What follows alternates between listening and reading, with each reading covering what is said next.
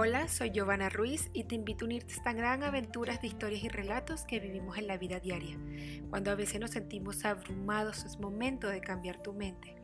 Regálame tan solo unos minutos de tu valioso tiempo y que compartamos este podcast que hemos hecho para ti. Nací en Barquisimeto, Venezuela.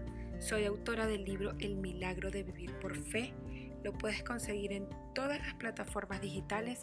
Soy madre y esposa a tiempo completo, pero sobre todo soy amiga. Y ahora que tú y yo ya somos amigos, permíteme llevarte a otro nivel de tu vida en este podcast que hemos llamado Transformación Total. Vamos, comencemos.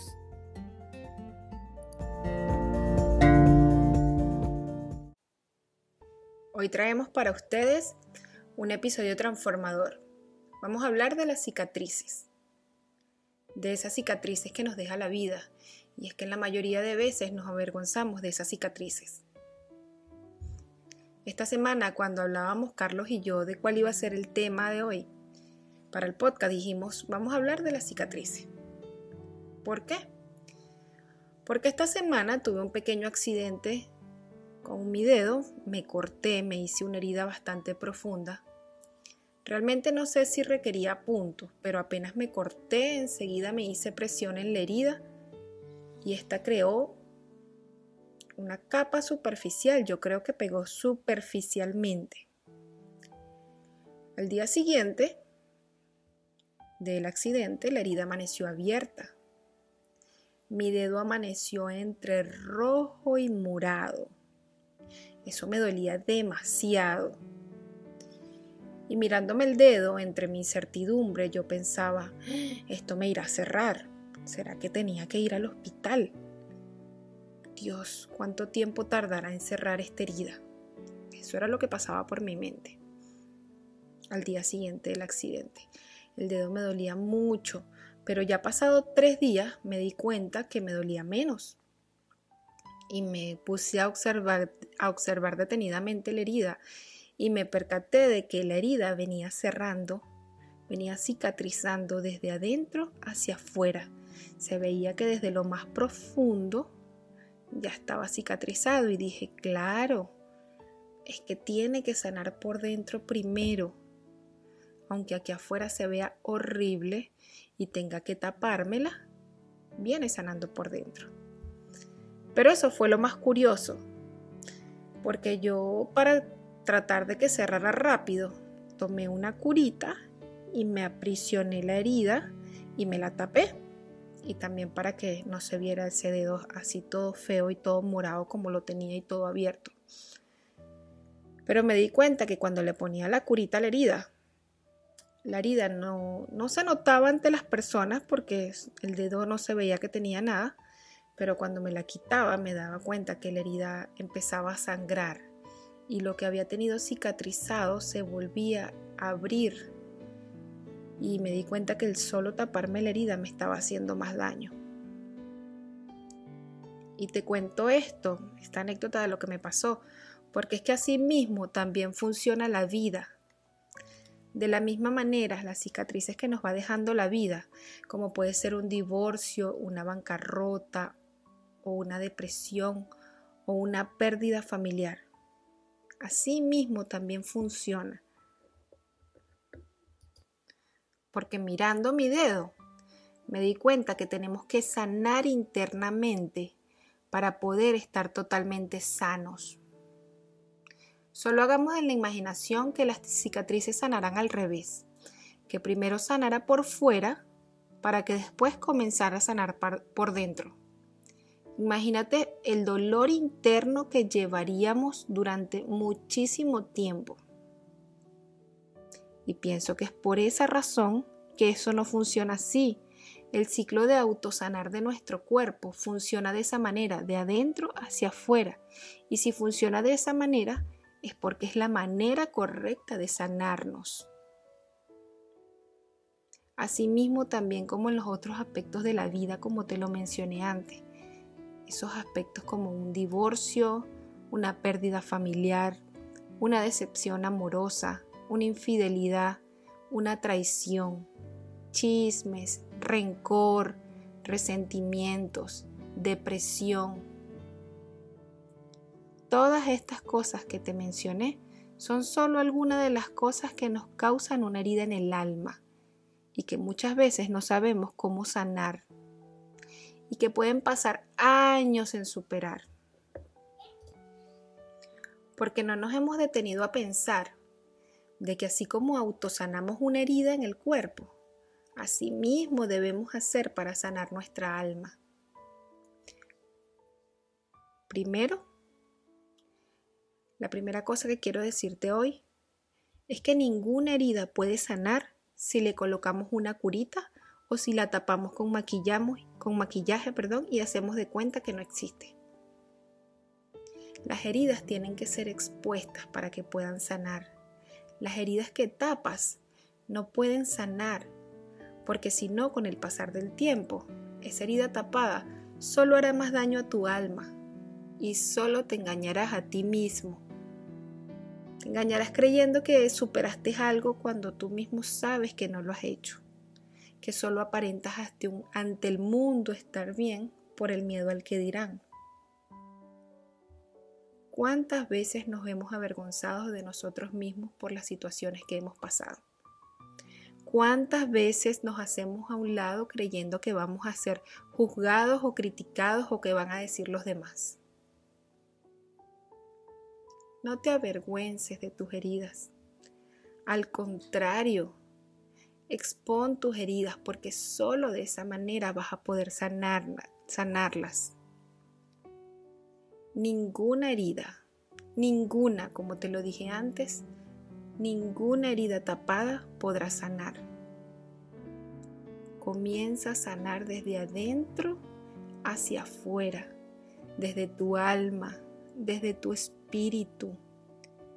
Comienza a sanar a ese yo interno que tienes. Si ese yo está con baja, con baja estima, comienza desde lo más profundo de ti, sin importar cómo te veas por fuera. Tú te vienes sanando, que te van a criticar, que te critiquen. No importa. Recuerda que las críticas son solo una opinión ajena desde el punto de vista del que te critica y del que habla. Y eso no te define a ti como persona.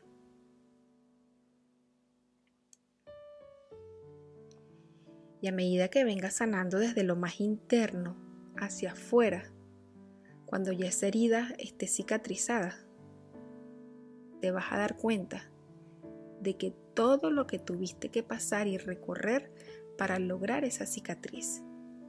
Y cuando mires esa marca solo te hará recordar de dónde vienes y de lo fuerte y valiente que eres. Para eso queda en nuestro cuerpo cada marca de cada herida causada. Para recordarnos que magnífico y perfecto es nuestro organismo, que se autosana. Y de la misma manera, las cicatrices del alma quedan allí para recordarte lo fuerte y valiente que eres y de lo que necesitaste pasar para lograr cerrar esa herida abierta. Y sabes que de la misma manera nos, sucede cuando queremos crecer como persona, cuando queremos empezar a, a crecer en algo para lograr el éxito. Debemos empezar a enriquecernos y cambiar desde lo más profundo de, nuestro ser hacia afuera. Debemos empezar a trabajar para ese éxito que queremos lograr. Pero si no trabajamos desde nuestro interior, ese éxito no va a llegar. Hace poco estuve leyendo un libro de Ismael Cala que se llama El secreto del bambú. Y realmente pienso que así debemos actuar en nuestras vidas, tanto cuando tenemos una herida o cuando estamos creciendo personalmente. Debemos fortalecernos desde adentro, desde nuestras raíces hacia afuera, ser como el bambú, flexible a distintas situaciones de vida, pero siempre dispuesto a ver esas situaciones de vida como una enseñanza. No importa qué pueda estar pasando, tampoco por lo que vayan a creer de ti. Tú solo mantente enfocado en cada día fortalecer tu interior, ese ser que hay dentro de ti, y te aseguro que vas a ver la vida de una forma distinta. No critiques si ves a alguien que está pasando por una situación de vida difícil. Al contrario, habla con esa persona, motívalo, ayúdalo y hazle entender que esa situación es pasajera y que Él va a sacar lo mejor de esa situación. Y que de todo eso va a tener la mejor experiencia de vida que haya tenido. Y si eres tú la persona que está pasando por una situación de vida, recuerda siempre que todo tiene un propósito. Tú solo no te detengas, sigue caminando, que esto es pasajero Solo los valientes son los que cada día ven las situaciones de vida y no se detienen, sino que sigue caminando. No tengas miedo de, porque esto es solo una herida abierta que debe sanar. No tengas miedo, ella va a sanar desde adentro para que luego esa cicatriz te recuerde lo fuerte que eres. Como cada semana te comparto un versículo bíblico, hoy quiero compartirte este versículo que es en el momento de la resurrección de Jesús, cuando los discípulos van a ver si realmente Jesús ha resucitado. Dice la Biblia en el libro de Lucas 24, 38, 40. Jesús le pregunta, ¿por qué se asustan tanto? Les preguntó Jesús. ¿Por qué les vienen las dudas? Y le dice Jesús, miren mis manos y mis pies, soy yo mismo. Tóquenme y vean. Un espíritu no tiene carne ni huesos, como, los, como ven que los tengo yo. Porque los discípulos pensaban que era el espíritu de Jesús.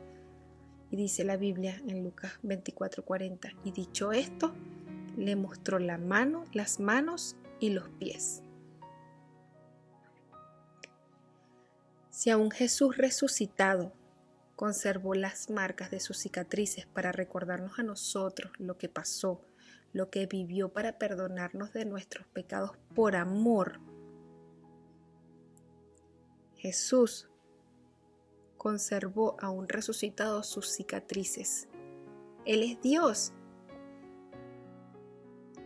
Él bien pudo haber resucitado en un cuerpo sin las marcas de la cruz pero esto no fue así.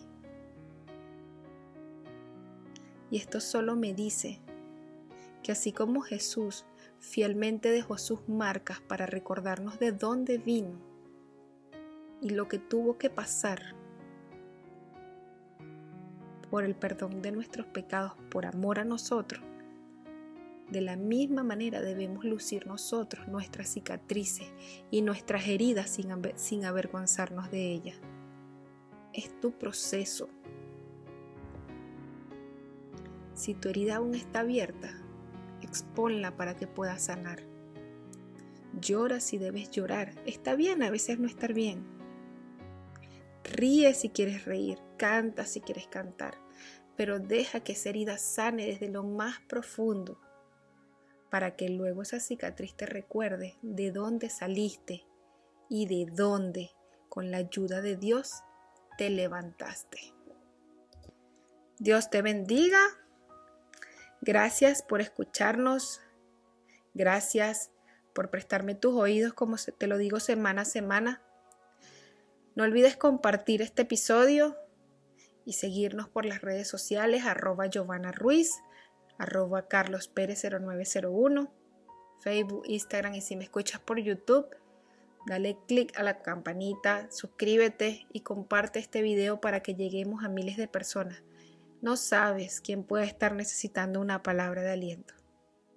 Gracias. Gracias y que Dios te bendiga. Chao, chao.